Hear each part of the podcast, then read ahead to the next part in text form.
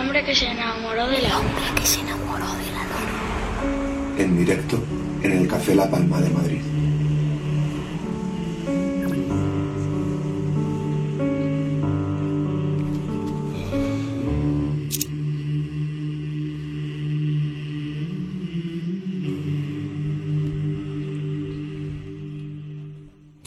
Vamos con el tercer bloque. Vamos a hacer una entrevista. Yo no sé si es un programa de radio, un programa de televisión, una mezcla de ambos. Lo que sí sé que es un formato absolutamente maravilloso e innovador. Por eso recibimos a Radio Gaga. Por eso este aplauso es para Quique Peinado y Manuel Burque.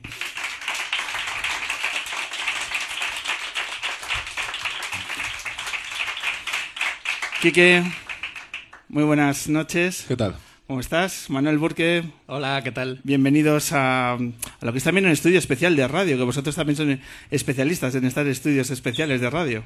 Y hacerlo inusual. Lo primero que voy a comentar es que normalmente la gente cuando hace preguntas las tiene apuntadas a, los, a lo cutre.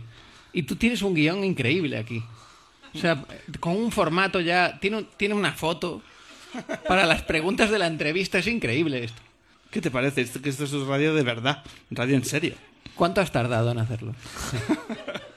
esto es lo que se tarda entre el metro, la parada. No, no, esto lleva mucho tiempo. Esto mola, molaba más cuando era en el Costello. Ahí, ¿Ah, sí? cuando era muy underground. Ah, cuando... Claro, ahí sí que tenía libretilla y tal. Ahora esto es otro rollo. Ahora estamos ya en M21 y es otra cosa, ¿no? Lo dices por el gin tonic, te das cuenta, ¿no? Yo, yo aquí siempre... Es que es la tercera vez que Quique viene sí, al, al, programa. soy lo que para Pablo Motos es Will Smith, yo lo soy para ti, amigo. tercera vez, qué barbaridad. De nuevo ganamos a Pablo Motos. bueno, pues vamos a hacer estos minutos de radio para hablar de, esa cosa tan especial que es Radio Gaga, que se había anunciado que salía ya la segunda temporada y se ha aplazado hasta el mes de abril. ¿Por algo en especial? Por cosas de cadenas de televisión que tampoco... ¿Qué quieres que te diga? Por ese mundo. El te... Me pones otro tonic más y rajo aquí como un tigre, pero vamos a decir que por cosas de la televisión y ya está. Yo voy a ser el, el poli bueno. Eh, ha sido porque el formato ha ganado tanto prestigio que es verdad que la, eh, se pensaba que ya eh, por sí mismo ya iba a hacerse autopromoción y no es verdad, hay que cuidarlo. Entonces han decidido, por el bien del programa, dejar un lapso de tiempo para ir calentando mucho mejor el, el estreno. Ha sido por cuidarlo. es, es por... como el niño listo que ya los padres ya no le hacen caso. Claro. ¿Entiendes? Que no, ya, la, ya hace el todo. Y venimos aquí a hacer promo. Claro. ¿Cuántos sois abonados a Movistar aquí? Por Eso favor. es. Cuatro. Cuatro, Cuatro, ¿esto igual, qué es? sí, mira, hay más. Pues mira, esa gente igual la tenemos ahí ganada ya. Claro. Eso sí, pum, poquito a poquito. Dos Pero creo que más, además tres. ya habéis visto Radio Gaga, ¿no? Con lo cual, con ellos no ganamos nada. Con lo cual lo estamos haciendo mal, Claro. dos meses. Bueno, pues en estos dos meses dará para hablar, dará para conocer todavía más un proyecto que en una primera temporada yo creo que la sensación es que al menos el programa era un programa diferente, innovador, con unas claves que yo creo que ya anticipamos cuando hablamos con Celia Blanco, que esto va sobre todo de saber escuchar, un programa de radio o de televisión. Es un programa de tele que se beneficia de la, de la atmósfera de la radio. Eh, yo hasta ahora, yo soy, siempre intento como lo de desmitificar las cosas, todo me parece mentira y tal igual. Pero esta cosa de la atmósfera de la radio, la, la, magia de la radio, yo me he dado cuenta de que existía haciendo un programa de tele. Porque la realidad es que cuando la gente entraba en esa caravana y se montaba ese rollito de radio, la mesa, el micro, los cascos, allí las cámaras son los operadores de cámara no están en la cámara normalmente la sensación cuando estás allí es que no estás haciendo nosotros no estamos maquillados no hay un, una iluminación especial entonces ese ambiente de radio y esa tranquilidad y luego el hecho de tener tiempo que nosotros también tenemos mucho tiempo para hablar con la gente es el que ha conseguido que el programa sea lo que es. Es decir, el programa tiene la directora más brillante que yo he conocido en mi vida, que se llama Joana Pardos, eh, las redactoras más brillantes con las que yo he trabajado en, en mi vida, eh, tiene un equipo increíble, pero creo que todo el trabajo de ellos, que es brutal y es la base del programa, y no lo digo como falsa modestia, es que es la verdad, no valdría de nada si no existiera la puta magia de la radio esa. Y es verdad, macho. Sí, es sí. clavada. Además pasó una cosa que ah, eh, esto viene de un formato belga. Estos eran dos belgas que lo hacían por amor al arte ellos. Lo hacían por amor a, a los demás. Tenían una caravana, montaron un, un programa de radio iban por psiquiátricos haciendo el programa y entrevistándoles. sin tele. O sea, ellos por los demás. Entonces vino una tele y les compró el formato y lo empezaron a hacer y fue un éxito. Entonces, claro, cuando nos llaman a Kiki y a mí, lo primero que dicen es tenéis que aprender a entrevistar. Porque mm, no tenéis ni idea. Entonces nos empiezan a entrenar. Y nosotros nos pusimos muy nerviosos porque daba la sensación de que la íbamos a cagar. Sin o sea, parar. esa era la sensación de... Sin parar. Sí, sí, era la presión máxima eh, que yo he sentido en mi vida. O sea, va a venir gente muy delicada y tú la vas a cagar. Esa es la sensación.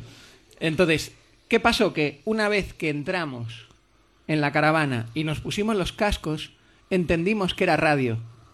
No, no habíamos entendido que era radio, pensábamos que era tele. Es verdad. Y en ese momento nos dimos cuenta de, espera un momento, es radio. La radio es diferente. Y fue muy cómodo hacer el programa. O sea, perdimos la presión inmediatamente. Porque es es- verdad que la radio eh, eh, puedes hacer esto de, de entrevistar a una persona 25 minutos. En nuestro caso hemos estado con gente hasta dos horas. Claro, y, yo que hago tele así diariamente, eh, yo me siento más cómodo en Radio Gaga entrevistando a una madre de un niño que tiene cáncer, que hemos hecho este año, con el niño... pues no es por contar detalles que no, pero bueno, en un momento de ciudad así, se le cae el pelo y le dice... a la- Bueno, cosas que, hostia, que estás al lado y que te turban. Me he sentido más cómodo haciendo eso que en tele haciendo cosas súper fáciles. Porque se explica desde la, la, la frase es la magia de la radio, que yo pensé que era un cliché y que he aprendido que es verdad. Y, y además tiene una cosa muy no guay. vas a hablar nada, lo sabes, ¿no? O sea, has hecho una Ya, pregunta es que- y ya está, se ha acabado. ¿Sabes? Tú fíjate lo que tengo liado. toda esa mierda que Mira. tienes ahí se ha acabado. No Hablando, pasa de, nada. hablando de radio, es, mira, me estoy acordando. Una vez me dijo Tony Garrido que la radio es los que, lo que se escribe y no se dice. Pues este es un ejemplo. Lo que tiras. No, la literatura todo- es lo que tiras. no, pues esto es igual. Vas a tirar todo ese puto guion. Hemos estado seis programas, cuatro días a la semana, ocho horas cada día escuchando. Te toca a ti. o sea, ahora vamos a hablar como nunca hemos hablado. Entonces, yo lo que decía es que lo, lo guay que tiene el programa es que eh, no solo es que de repente se cree la magia de la radio, sino que a través de las ondas de la radio se captura la verdad y la realidad de la radio. Es decir, la gente que escucha la radio y cómo reac- reacciona. Entonces, a través de, de eh, los aparatos de radio, que por cierto, los chavales de menos de 25 no saben encenderlo. No saben qué es un No transistor, saben tío. sintonizar. No saben sintonizar no un saben- transistor. O sea, les es- le- ¿Sabes qué es esto? Mi No abuelo sé. tiene uno. Mi abuelo, tiene, uno. tiene uno, dicen los hijos de puta. es verdad. Tienes que sintonizar. Y es sintoniqué. What? La rueda, what? Y ¿Dónde es está- vale, no, no ¿Dónde hagas está nada. la pantalla, no? Sí, eso es. Como pulsando. Esto porque no se mueve, porque no se mueve la, la línea roja. Cabrones. Déjale preguntar, que tiene cosas. Eh, quiero conocer el tema del entrenamiento, porque eh, las entrevistas que hacéis eh, están, yo creo que fuera del mundo periodístico. O sea, la vinculación y, y la necesidad de empatizar con las personas con las que Claro. entables conversación va más desde lo educativo y desde lo psicológico en muchas Claro, ocasiones. a, mí me, a mí me costó más. Porque yo tengo el chip de periodista de "Ja, ja, te voy a sacar un titular que te voy a reventar, ¿sabes? Y eso me lo tuve que quitar. Y nos hicieron un coaching en el que venía gente a entrevistar en un salón de una productora. eh, gente que luego nos dimos cuenta que era gente que se hacía pasar por cosas. O sea, una señora que nos dijo que era drogadicta era la productora del programa. Pero esto nosotros no lo sabíamos en el momento. Y entonces, pues cuando acabábamos, se ponían la productora ejecutiva y la directora y les decía, sois la mierda, habéis hecho esto mal, mal, mal, todo era mal. Y tenían razón. Y es un poco, mira, yo el otro día vi el, report- el programa que hizo Évole de la depresión y le escribí y le dije, has hecho un Radio Gaga sin música. Y me dijo, es el programa más desnudo que hemos hecho, yo y él, él le gusta mogollón Radio Gaga, tal y cual, y me dijo, "Mm, sí. Él, yo cuando nos, cuando nos tenía en la cabeza como un bombo con el programa, yo no sabía ni por dónde salir, le escribí le dije, tío, ¿tú cómo lo haces? Y me dijo, la clave es no saber, intenta no saber nada del que tienes ahí. A nosotros nos dicen tres cosas y nos sientan allí y ya está. De hecho, el, eh, bueno, voy a contar cosas de esta temporada. Hacemos un programa en la India, la Fundación Vicente Ferrer, y hubo una cooperante que llega y nos dijo, bueno, esta chica está aquí, no sé qué, y tiene una característica que no os voy a decir para que cuando llegue flipéis. Y era una tía que era cooperante en la India, en la India, en ese chocho, en ese Cristo que es la India, que no te lo puedes creer, que es un caos absoluto, y cuando llega la tipa era ciega. Entonces, claro, cuando llega la tía ciega allí, claro, se sentó y dije, pero vamos a ver, claro, la primera pregunta es, ¿pero tú cómo te apañas? En Anantapur, que era el... O sea, es un caos que no te puedes, de verdad, no te puedes imaginar el, el Cristo que es ese sitio. ¿Y a ti cómo te sueltan en la ciudad y cómo vas por la ciudad? Si yo lo llego a saber, pues, pues como, Te lo el, preparas. como el actor de mierda que soy, pues le hubiera hecho una pregunta mal o hubiera fingido mal. Supongo que el momento en el que, le- el que nosotros le decimos, pero tú cómo te apañas aquí, queda con muchísima verdad. Queda con muchísima verdad por la sencilla razón de que es verdad. La mayoría de las cosas que pasan en Radio Gaga, el mm, 95% de las cosas que pasan en Radio Gaga son verdad. Y eso en la tele es súper súper difícil porque, porque todo es otro, es otro rollo totalmente distinto. Y la clave no es que nosotros... A ver, nosotros se nos sienta delante un señor que está enfermo o que tiene no sé qué cosa y le voy a enseñar yo a ese señor lo que es la vida, le voy a, le explicar yo a él la vida, se la voy a contar. Pues no, yo te escucho, me callo, me parece súper admirable lo que haces y te digo, pues tío, que gracias por haber venido aquí a contárnoslo no tiene mucha más historia. Creo que la base es que un poco todo es de verdad. Que nosotros somos de verdad, que el programa es de verdad y que funciona porque es de verdad. Bueno, las gafas de Quique no están graduadas. es una verdad que tengo Ese que es el contar 5% aquí. que Mentira faltaba. porque me las quito y no veo una mierda. pero bueno. No, que era, era. Yo hablé con los belgas. eh, tuve la oportunidad de hablar con los dos presentadores belga y les dije, oye, ¿qué hay que hacer cuando estábamos en medio de la presión de lo vais a hacer mal, la vais a cagar y va a caer este maravilloso formato por vuestra culpa? Entonces, yo les No, dije, no es "Oye, broma, es que era así. Es que era así. Es que era así, no lo está exagerando. O sea, era un estrés máximo. Entonces yo les digo, oye, ¿qué hace- ¿cómo se hace? Y dice, pues tú cómo escucharías a un amigo que tiene un problema. ¿Le harías una pregunta increíble? Y yo, no, pues le quitaría tela, pues eso. Y yo, ya está. Sí, eso, ya está. Y es verdad que es nuestro salón, entonces vienen a nuestra casa y se sientan ahí. Él y yo somos colegas y como colegas intentamos escuchar a la otra persona como escucharías a un amigo. Que no dramatizas, no haces preguntas súper interesantes. ¿Cómo vas a hacerle a un amigo una pregunta súper interesante? No tiene sentido. Le intentas animar mm, y intentas utilizas el humor, que para eso nos llamaron a él y a mí, porque sabían que un programa tan dramático necesitaba el contraste cómico. Entonces consideraron que él y yo éramos cómicos que podrían tener la sensibilidad suficiente para no meter la pata. Es decir, Y por de- ejemplo, Y de ahí la presión. Claro, es que era mu- sí, eran muchas Es que es un límite sí. súper es un límite súper fino. A ver. Claro, tú imagínate en la Goodman. La Goodman es el, el centro de rehabilitación medular, el, que, el, el cuarto programa de la primera temporada. Ellos pensaban, les costó mucho sacar eh, la acreditación y, y- y el permiso porque, claro, pensaban que veníamos dos cómicos al jiji jaja. ¿Entiendes? Porque, claro, es- eh, tú estás allí intentando crear un clima de- adecuado para que la gente mejore y llaman a uno de zapeando y a mí búscame en YouTube. Claro. Y es, vale, no queremos. Claro, porque no saben al- a, lo que vamos. Una vez que ya ah, empezó la segunda temporada, solo con enseñar Alfa M, un solo programa, todos decían automáticamente que sí. Porque ya saben cuál es la sensibilidad. Pero bueno, esas er- eran las pelotas, ¿verdad? O sea, Venga, vamos a hacer que la gente se sitúe y, que os vean en plena faena a, a la hora de entablar este tipo de, de comunicación con las personas que van llegando. Que por cierto, me interesa saber cuánto conocéis a las personas que entran a vuestro estudio, pero eso lo dejamos ahí. Vamos a ir con, vamos a ver varios vídeos donde se ven varios ejemplos de, bueno, de cómo funciona y cuál es eh, la naturaleza de las entrevistas y ese aroma especial de la radio. Vamos a comenzar con el testimonio de Honorino a la hora de rememorar a su gran amor.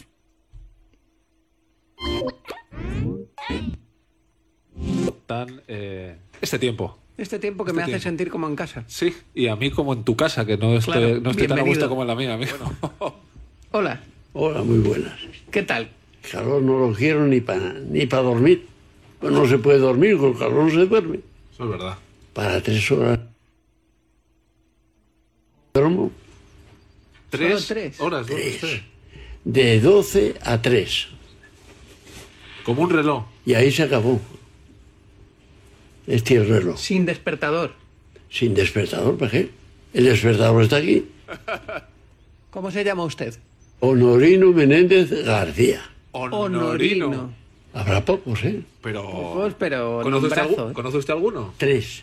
Tres honorinos. ¿Quiere un café? No, se agradece. que lo acabo de tomar. ¿Y no, y no se encuentra cansado? Nada. Me encuentro de maravilla. Con tres horas, ¿eh? Tres horas. Y no me da el sueño por el día. Nunca dormí la siesta. Jamás. ¿Y eso no será que le da usted muchas vueltas a las cosas? ¿No? ¿En qué piensa usted? En lo que me quedó por el camino. En la mujer. Todas las noches rezo, hablo, le doy besos, le doy abrazos, hago de todo. A mi manera, pero lo hago. Desde que falleció hasta hoy. Si antes era feliz, quiero seguir siendo. Aunque sea imaginativo, pero sigo siendo feliz, pensando en ella. ¿Y ella cómo se llamaba? Eloína Suárez Álvarez. Honorino y Eloína. El Honorino y Eloína. Qué maravilla, ¿no? Parece un- el nombre de una novela Sí. romántica. Sí. Podría ser Oye, ¿y, eh, ¿cómo era Eloína? maravillosa. Hermosa, buena. Bueno, no hay palabras para descifrarla. Nunca tuvimos un problema en 60 años. Y ya sabes lo que hay en la vida de, de un matrimonio. Yo no lo sé, porque yo no estoy casado, así que me puedes iluminar. No, lo- no hacemos carrera de él. ¿No? No hacemos carrera de No. él. Bueno, ¿qué hacéis? Que no arrimáis una hacia... Él, él, hable, hable de él, ¿eh? Hable de él, que yo sí. No, tío, arrimáis una. ¿Qué sentís cuando recordáis, cuando revivís esta conversación? Lo primero es que, lo digo como detalle, es, es un gesto, llamaba mucho la atención Honorino, y esto, de- pensad que eh, hem- hemos entrevistado en cada sitio, yo que sé a cuántas personas, a 30 o, o más. Era súper alto Honorino. Era muy alto. O sea, para su edad, o sea, era más alto que yo, un cacho. O sea, se acercaba más aquí, que de hecho muchas veces hay que subir al invitado un poco para que quede más a la altura de Kiki y, aquí no había problema. Eh, a mí me afectó mucho este programa, porque todo el rato reflexionaban sobre una cosa que a mí me afecta mucho. Cada uno de los dos tiene sus, sensi- sus sensibilidades y preocupaciones. Y era el tema de la muerte.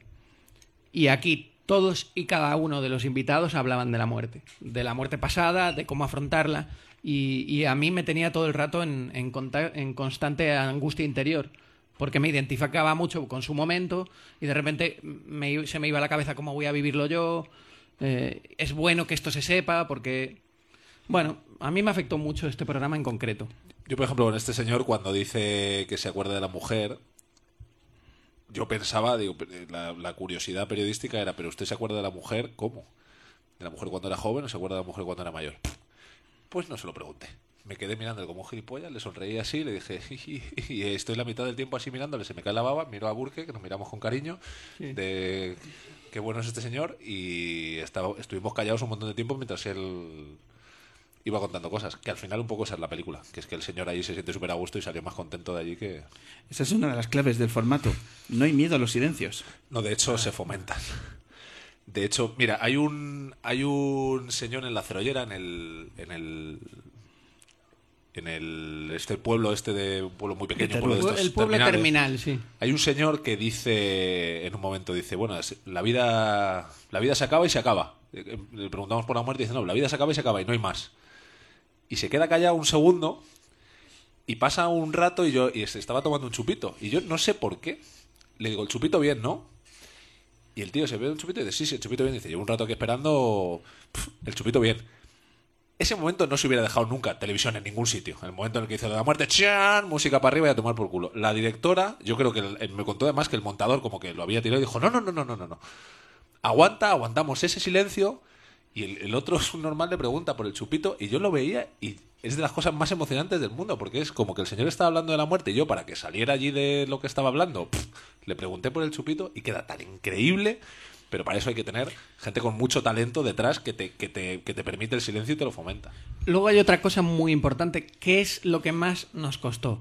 Y creo que es lo que más le costaría a cualquiera que se haya dedicado a esto. Que es esperar Claro. un rato antes de seguir preguntando. Es decir, la persona parece que ha acabado. Cuando parece que ha acabado, cinco segundos después va a venir lo mejor. ¿Qué va a decir? Porque la mente ya se ha activado y está buscando una conclusión mejor que la que ha dicho. Es, es donde realmente está la emoción buena, el, el milagro. Y eso cuesta muchísimo. Eso es lo que más cuesta. Porque, claro, lo normal es que nosotros queramos seguir la entrevista. Y entonces se generan silencios muy difíciles, porque son muy difíciles, nos costaba mucho, a lo mejor de 25 segundos.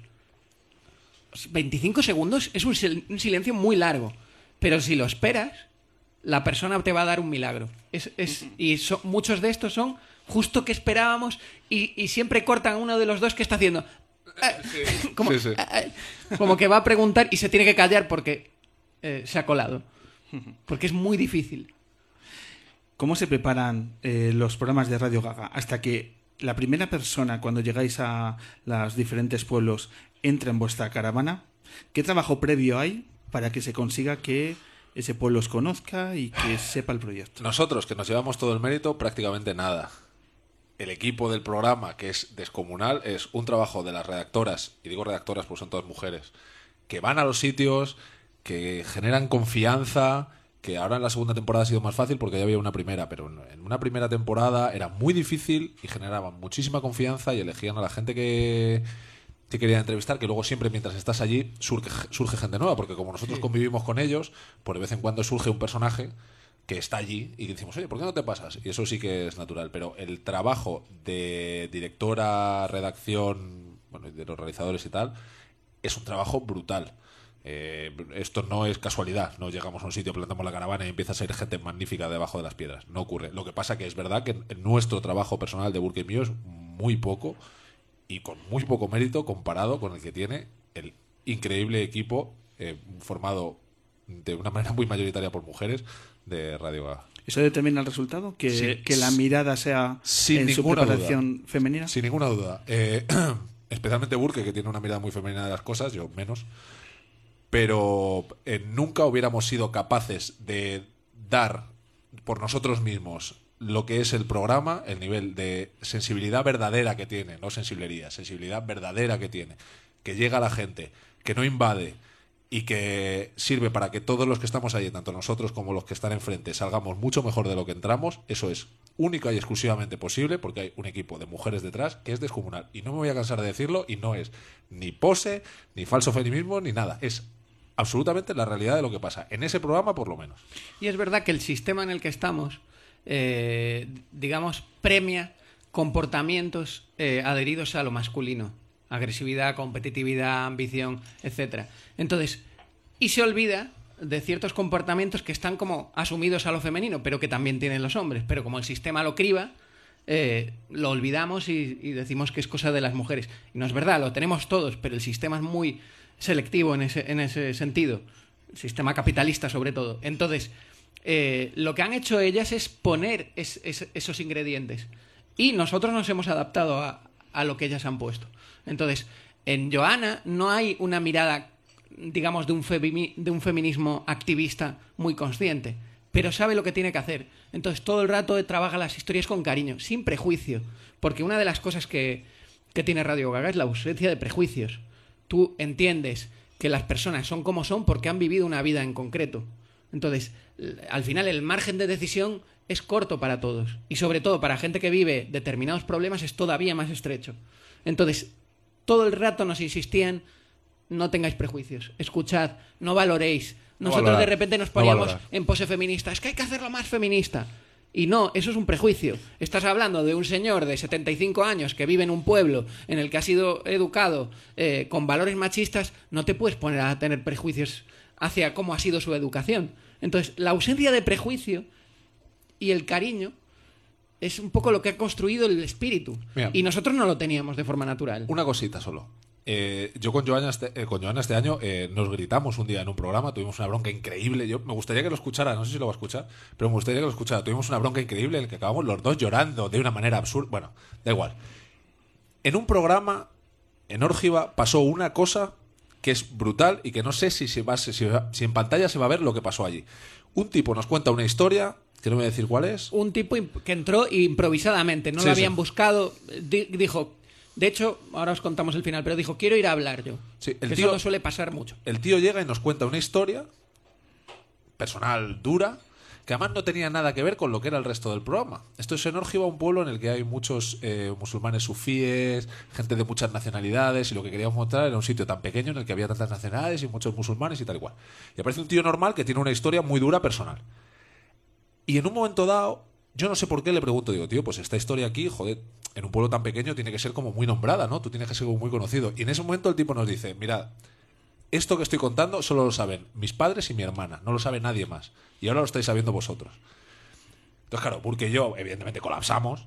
Eh, Claro, porque la gente está escuchando el- la entrevista en colapsamos, colapsamos, colapsamos salvajemente porque era, pero, pero, pero, ¿por qué? ¿Pero por qué has hecho esto? El tío nos dice, mira, yo vi vuestro programa y me pareció que yo esto llevaba con ello dentro muchísimo tiempo y que tenía que salir y que era la manera de contarlo y tal. Claro, para Burki para mí, pues en ese momento es como, pff, flipas. Yo cuando salí de esa entrevista, que pasaron mil cosas, en plan, familiares del tipo bajando del pueblo a decirle, pero ¿por qué nosotros no sabíamos esto? O sea, de, de flipar, de flipar. La directora estaba llorando. Y la directora nos dice, dice, es que esto, esto es lo mejor que podemos hacer en este programa. Es la puta redención de un tío que ha decidido que os lo quiere contar a vosotros en la tele. Y no lo quiere contar en la tele ni porque se quiere hacer famoso, ni porque quiere salir mañana en yo que sé qué sitios y tal. Porque él tiene una cosa dentro y ha decidido que viendo el programa nos lo quiere contar a nosotros porque es una manera muy guay de contarla y tal. Y de hecho luego fuimos a cenar por la noche al restaurante donde trabajaba el tío y se nos abrazó llorando a mí y a Burke, que era, bueno, ¿qué está pasando aquí? El tío se nos abrazaba llorando, Burke, bueno, tal. Y luego el tío escribió a la redactora diciendo, joder, estoy de puta madre, estoy muy bien, tal. Cuando tú ves que la directora está tan o sea, entiende tan bien eh, un concepto tan difícil como ese y la ves la tía tan enchufada y tan y que, y que, y que lo vive tanto como lo, como lo estamos viendo nosotros, y te joder, si es que estamos currando para una tía que es increíble. Y nosotros, yo creo que nuestra sensación es la de agradecimiento absoluto al equipo de Radio Gaga, desde el primero hasta el último, que trabaja en condiciones muy difíciles, muy duras y no siempre muy agradables, porque todo el mundo, desde el primero hasta el último, cree en el programa. Y cuando tú eres el que pone la cara en eso, primero es una responsabilidad por defenderlos a ellos, pero segundo es un agradecimiento brutal, porque sabes que todo el mundo está a la misma que estás tú, joder, y eso es a veces más, con más intensidad de la que estás tú. Y eso es increíble, joder, eso es una sensación que yo no he tenido en ningún curro en mi vida. Radio Gaga es ante todo un torbellino de emociones. Para Sí. vosotros. Sí, salimos ahí. De hecho, es- es- a Joana le encanta que nosotros no sepamos por dónde ir. O sea, que nos perda- Por ejemplo, esta temporada llegó también una persona que no esperábamos y en el micro rojo hizo una confesión muy fuerte. Y es que él y yo nos quedábamos totalmente en shock. Pero se nos, no- se nos notaba. Sí, un que nos- minuto, un minuto callados así. no sabíamos qué preguntar, era como demasiado fuerte, no sabíamos si íbamos a herir, o sea, como una situación que no habíamos vivido, porque claro, vas a circunstancias diferentes, problemas diferentes, no tienes recursos para todos. Entonces, eh, eso a Joana le encantó. Nosotros nos preocupamos mucho porque no sabíamos si le habíamos dado cariño o no al personaje, porque al final escoges cariño a todos. Y es como, no sé si he dicho esto y le he hecho daño, no sé si he contado el chiste. Nos preocupamos mucho, sobre todo yo, pero, pero nos agobiamos mucho por, por cuidar y, y a la otra persona y que nos salga afectada, ofendida. Es muy delicada la línea. Y a ella le gusta que nos rompamos y nos perdamos nosotros. Porque eso quiere decir que no vamos a saber cómo salir y no va a estar preparado. Lo llama rock and roll. Claro, rock and roll. El rock and sí, roll. sí. El rock and roll os viene Sí, muy sí. bien a vosotros. Sí, sí. Tan pensado que este formato seguro que, que tiene una reflexión detrás el hecho de que con una mirada tan femenina como estáis exponiendo del proyecto, al final los presentadores son dos hombres. Yo creo que no hay una reflexión detrás. Yo creo que los belgas eran dos tíos y fue Sí, directamente a dos tíos. Y uno resulta que era pelirrojo. Sí, el, el- el belga era pelirrojo. Y todo suma. Y dijeron, eh, ah, mira, este no sé por qué encaja. Vamos a decir. Sí, pero el defecto es que el otro era guapo.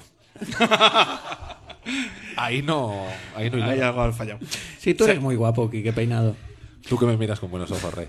Me dice, me dice mi equipo que hemos encontrado el momento que antes citabas, Quique, el momento del chupito. Ah, que está muy guay. ¿Vale? Es muy guay. Vamos a revivir esta conversación, ese momento, esos silencios. ¿Qué tal? Pues muy bien. Buenos días. Buenos, días. nos de ¿Cómo Dios. estáis ustedes? ¿Cómo se llama? Álvaro Manero, Álvaro, ya el apellido da como... Sí. Ya es cool. ¿Cuántos años tienes, Álvaro? ¿eh? 88. No lo parece, ¿eh? Eh, bueno, no lo parece, pero yo lo siento, que, que los tengo. Quisiera tener menos, pero eso no se puede eh, arreglar, ¿no? De ninguna manera, ¿no? No, no, yo no soy de los que se miran al espejo. ¿No? No, ahora no. No me interesa. ¿Por? Hombre, pues que el espejo refleja en los años que tengo, ¿sabes? El espejo no lo puedo engañar. Y entonces mejor no mirarlo. No te gusta, ¿no? Envejecer. ¿Cómo lo llevas? No, no me gusta, no me ha gustado nunca. Por eso me resisto yo a envejecer. Por eso me engaño pensándome que soy joven sabiendo que no lo soy, que no- tonto no soy tampoco. El día que, por ejemplo, aquí hay un entierro, hay pocos porque hay poca gente, o sea que no se pueden morir muchos. Y a mí eso no voy porque se tiene que ir. Pero me gustaría no verlos, ¿sabes? Me gustaría no verlos. Eh, dentro de 20 años, si no lo repueblan, aquí, aquí no queda ni, ni la puntadoria. Oye, ¿y no es duro de repente, a ti que te asusta todo, todo este tema tanto, ver que se muere gente Sí, sí, Eh, sí es duro. a tu sí. alrededor. Sí es duro, sí. Cuando se muere uno se acaba. Y punto.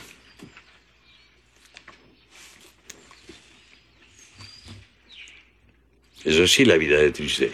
Pero, pero es la vida. O sea, no es que la inventemos, es la vida.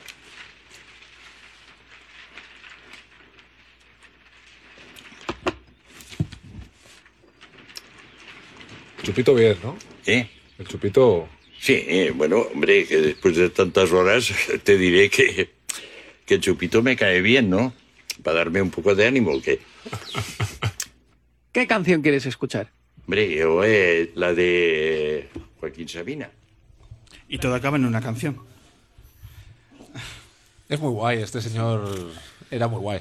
Encima es que era muy guay el señor. Hablamos de un montón de cosas y era increíble. Sí, aparte hay otra cosa que pasa, que las, las personas cuando entran en la radio es cuando las ves de verdad. O sea, antes él estaba allí esperando siempre, ¿cuándo me va a tocar? ¿Cuándo voy a entrar yo?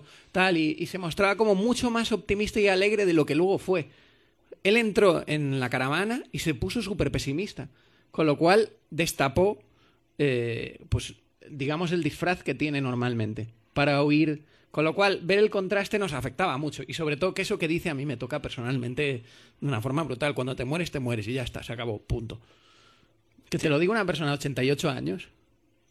Que ha, Impacta, pensa- ¿eh? que ha pensado un ratillo. Claro. ¿no? Claro. Efectivamente. Y que era pelirrojo también. Esa gente. Eh, Radio Gaga también permite el hecho de hacer televisión sin, sin mirar las audiencias. ¿O ese yugo también está? Ojalá. Ojalá. Ojalá hagamos una tercera temporada y no haya que mirar las audiencias. En el primero yo creo que ha sido más un éxito de crítica que de público. Y esperemos que el segundo sea el público nos acompañe. La sensación es tan extraña. Porque jamás nos había pasado a ninguno de los que hemos trabajado en, Radio Gaga, e incluso a Fernando Jerez, que es el director de Cero, que, tiene carrera para parar mm, cinco camiones, le dio la sensación tan espectacular de, de tanto comentario en Twitter. Cada o sea, yo, yo, yo he estado en una serie que el primer capítulo hizo cuatro millones de espectadores. No hubo tantos comentarios. No, yo creo que cada O sea- persona que ve Radio Gaga es fan. Claro, Y eso es. Y eran comentarios en plan 99,8% a favor. O sea, devoción. Y entonces, claro, la sensación cuando lo vimos el, el- el estreno fue esto lo están viendo dos millones de personas. Y luego de- dijeron, no, no, han sido no sé cuántos, 30.000, igual, no lo 40.000, ¿sabes? No lo digas. No, pero es, es- es muy poca gente. Entonces dices, ¿qué proporción de esa gente ha comentado en Twitter? Porque Todo- luego en mi barrio a mí me pararon al día siguiente cuatro personas. A mí me, eso- me han, me han parado más vez, más, bueno, más gente yo creo por Radio Gaga que por otro mogollón de cosas que hago que lo ven cientos de miles más de personas. Entonces, en cero hay una sensación, como de hecho en la presentación que hubo en, en Vitoria de la, de la programación de la cadena, nosotros estábamos al final, como y el, el prestigio, ¿no? Radio Gaga y todo comentarios de gente eh, devota de- del programa. Pero lo cierto es que luego no lo ve mucha gente, esa es la realidad.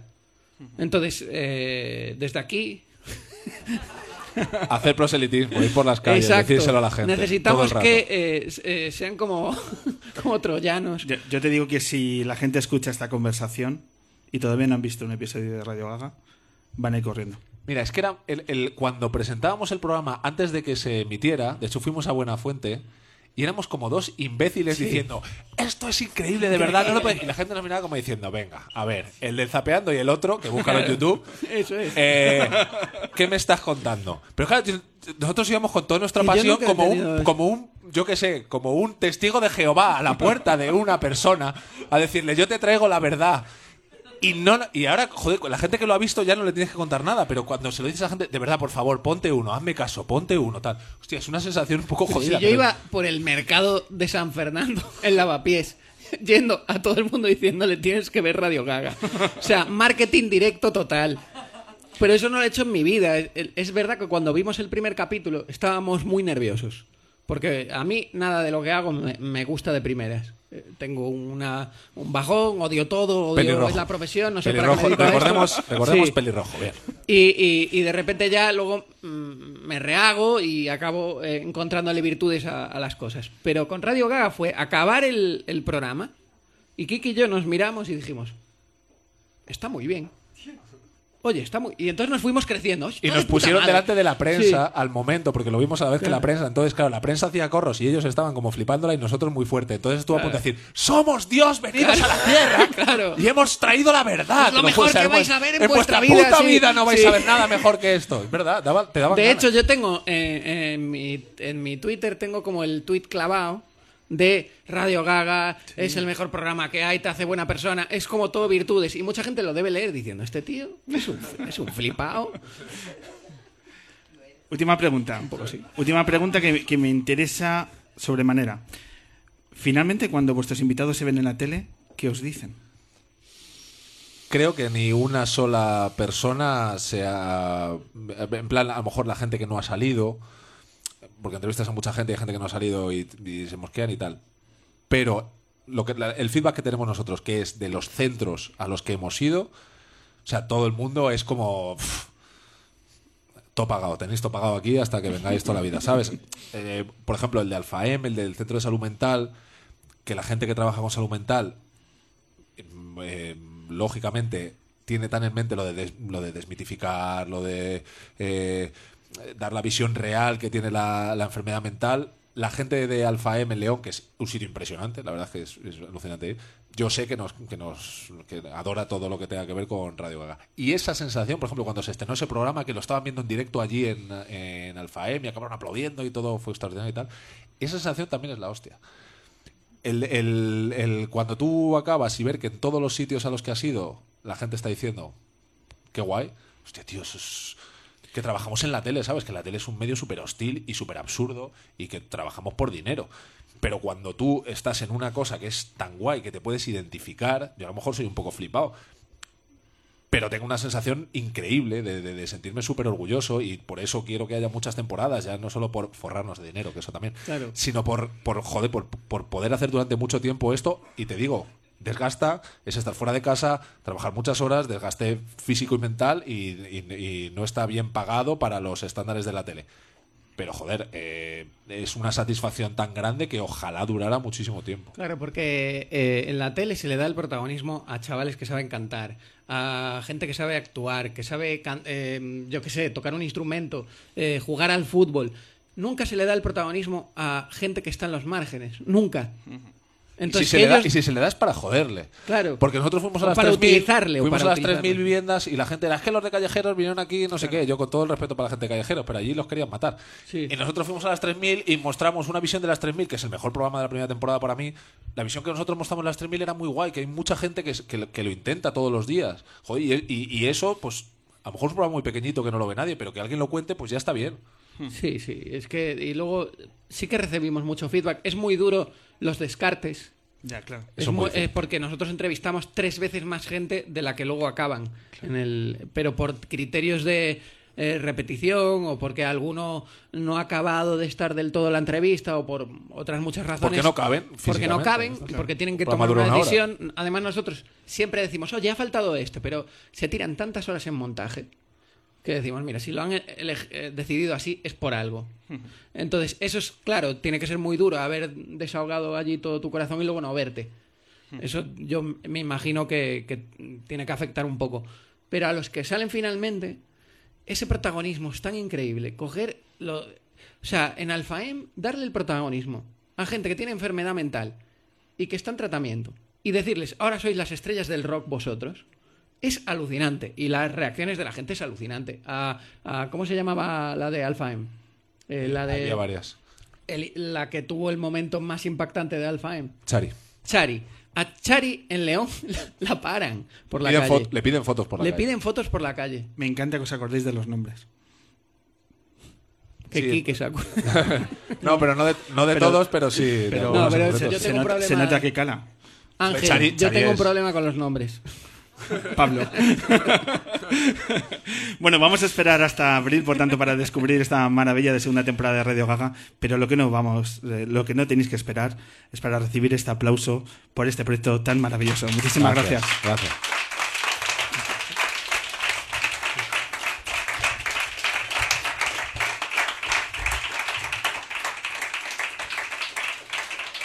A mí se me ha quedado una duda. ¿Qué dijo el urólogo con lo de la próstata? Esta noche, después del larguero, la vida y el sexo son mucho más divertidos contigo dentro. Qué maravilla.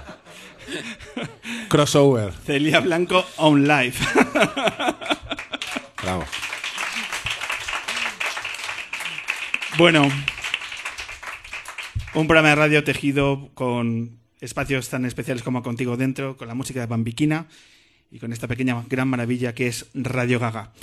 Muchísimas gracias, eh, Quique, de nuevo, nuestro Will Smith, Manuel Burke, un verdadero placer, nuestro pelirrojo ya de en adelante. El, Y- el Pablo Motos de... Y lo que vamos a hacer ya es simplemente presentar y nos vamos. Presentar la edición que haremos dentro de 15 días. Vamos a tener a dos músicos que ellos se definen como músicos con los zapatos limpios. Antes de subirse al escenario, se limpian los zapatos. Ellos son Feten Feten. Ellos son Diego Galaz y Jorge Arribas. Dos músicos, dos virtuosos del violín y de mogollón de instrumentos que se han creado para generar un universo absolutamente maravilloso. Feten Feten.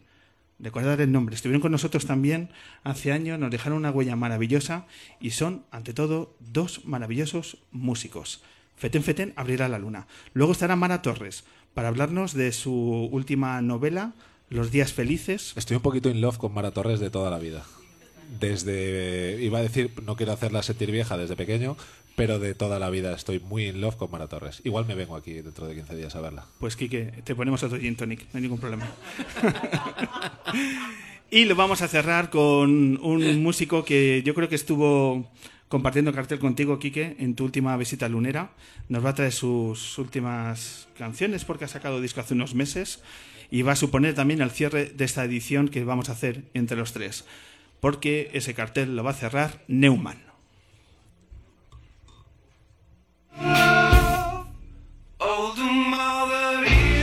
Venga, Quique, eh, Manuel, nos, nos ayudamos para despedir esta, esta mítica ya edición del Hombre Luna.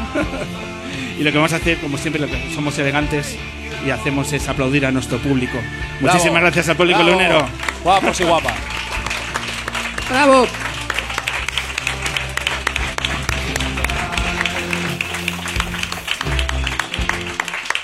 Os he estado presentando antes de empezar el programa a todo nuestro equipo lunero. Ella es Vicky Cantos, nuestra maravillosa Vicky Cantos. Brava. En el sonido ha estado, como siempre, Eric y hoy en el estreno y haciéndolo maravillosamente bien nuestra gran maravillosa Rebeca. Brava. Brava.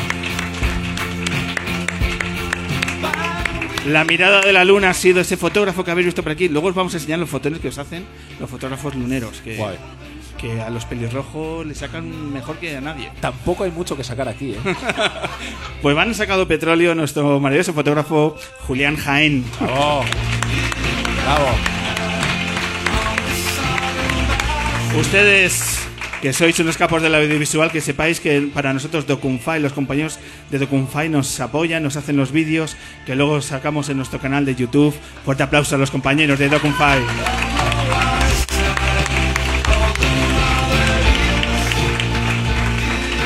El socio fundador lunero y a las redes, muchas gracias mi hermano Ángel Castaño.